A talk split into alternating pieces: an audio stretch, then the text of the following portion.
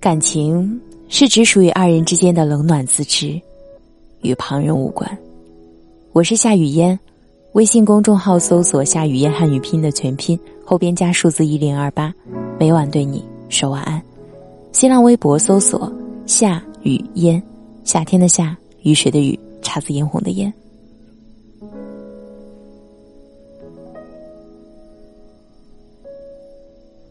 最近在网上看过一个日记帖。一位女生说，自己过年期间陷入一场感情纠结中。大半年前，她悄悄谈起了恋爱，但并没有在朋友圈里展示这段关系，也不想把男朋友介绍给任何人认识，搞得对方颇没有安全感，觉得他随时都会远走高飞。她在日记里袒露心迹，说自己不想秀恩爱。是觉得这个男朋友并不吻合世俗上与他门当户对的标准。男朋友的薪水和学历都在他之下，他潜意识里害怕遭到大家的奚落。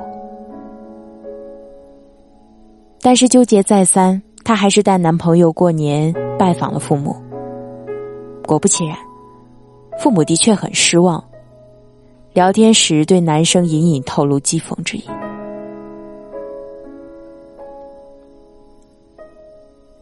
其他的亲戚也纷纷嗑着瓜子儿嘲笑：“哎，真是可惜，念了这么好的大学，找了这么好的工作，人也长得漂亮，没想到男朋友不但平庸的要命，还是个大胖子，真是白混了。”这位女生。突然心灰意冷，或许很多人都会有同样的感觉吧。当你把一段感情关系开诚布公之后，会遭到颇多人的奚落打压，甚至遭到亲人朋友的反对，因为旁人看不到你们之间的郎情妾意，他们只能隔岸观火，用世俗的标尺站在对岸，衡量你与伴侣的匹配度。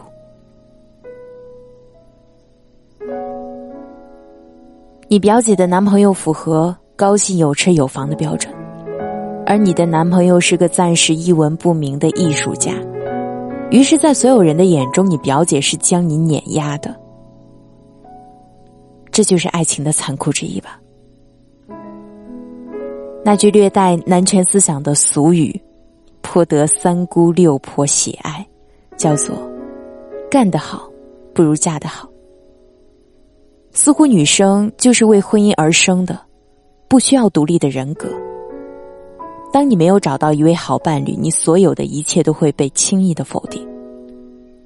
而更残酷的是，世俗眼中的嫁得好，并非是伴侣与你三观投缘、性格匹配、志趣相投、灵魂有默契，而更多关乎他们肉眼可见的金钱、地位和相貌。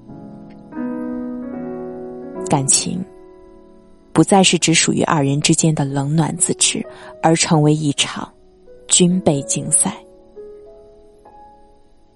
想到前几天在机场候机，听到过两个女生的对话，让人五味杂陈。短发小姑娘对长发姑娘说：“你看，我们部门经理真是人生赢家，长得好看，薪水高。”还他妈琴棋书画样样精通，去年年会上跳那个舞，我们老总眼睛都看直了。长发小姑娘说：“看是有什么用呢？看他前两天才刚分手，据说被渣男扇了好几个耳光，哭得梨花带雨。条件再好，还不是找了个渣男，人生还不是这么失败。”随后，两个人开始窃笑。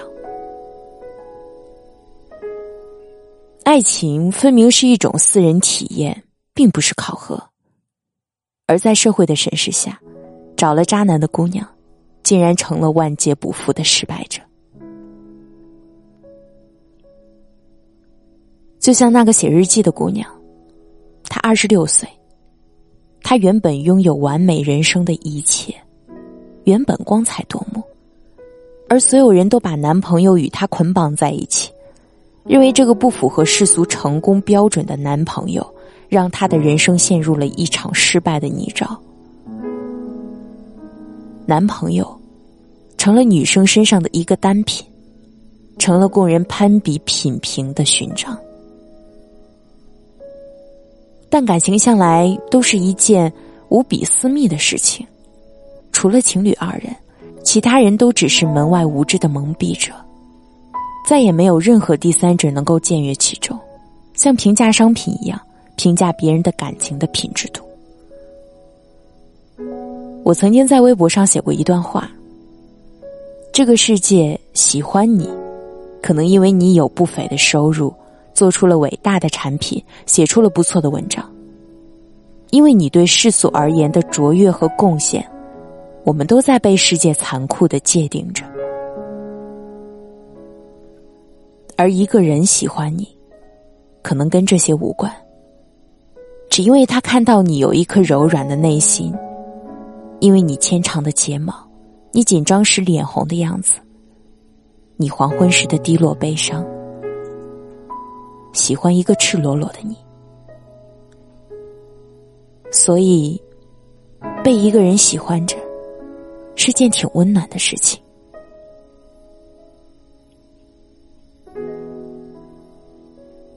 想到一位韩国女星李孝利，她一度被评为国民级性感女神，而她老公却是被无数人公然称为丑男的创作型歌手，而且知名度远在她之下。结婚的时候，不怀好意的媒体奚落她，那么光鲜的女明星，竟然落魄到嫁给这种人。一个成功的女性，坦坦荡荡的选择一份爱情，而外界竟然用了“落魄”这个词来评价。但内心强大的李孝利觉得这些牢骚无关痛痒，她甚至觉得自己配不上老公，说。哥哥是不食人间烟火的人，而我却只有钱。相比之下，我很惭愧。在她的心中，她老公就是最好的。当你爱上一个人的时候，你会撕下他身上所有世俗的标签。只有你知道他独一无二的好，知道你们灵魂如此契合，知道他。就是最适合你的伴侣。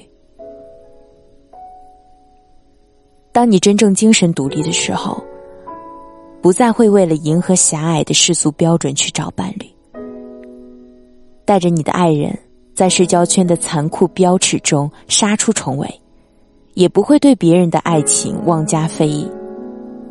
到那时，你的爱才更自由。本文作者曲伟伟。我是夏雨嫣，如果你喜欢我的声音，可以在节目的左下方点赞支持。我在首都北京，祝你晚安。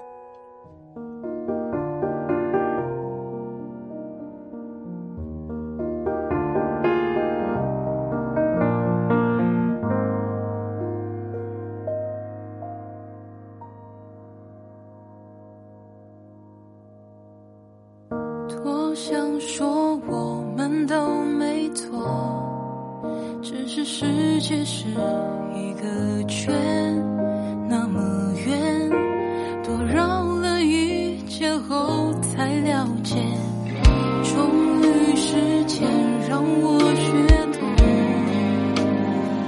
在我们之间，一天一天发生那些情节，来不及发现。怕遗憾就上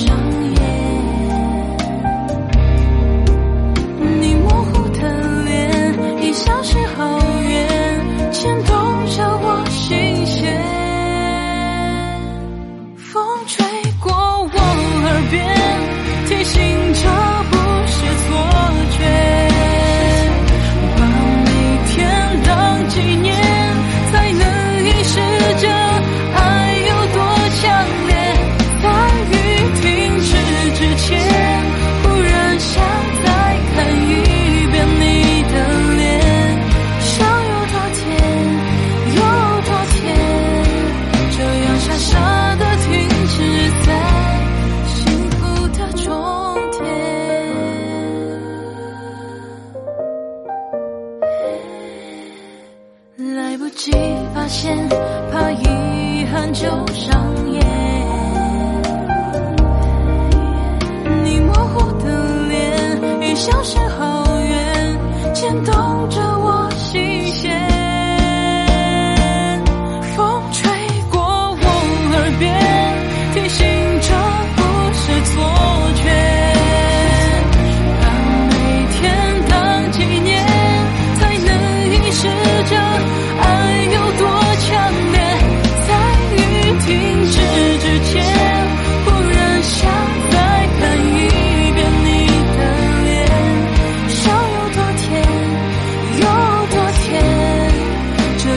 舍得停止在幸福的终点。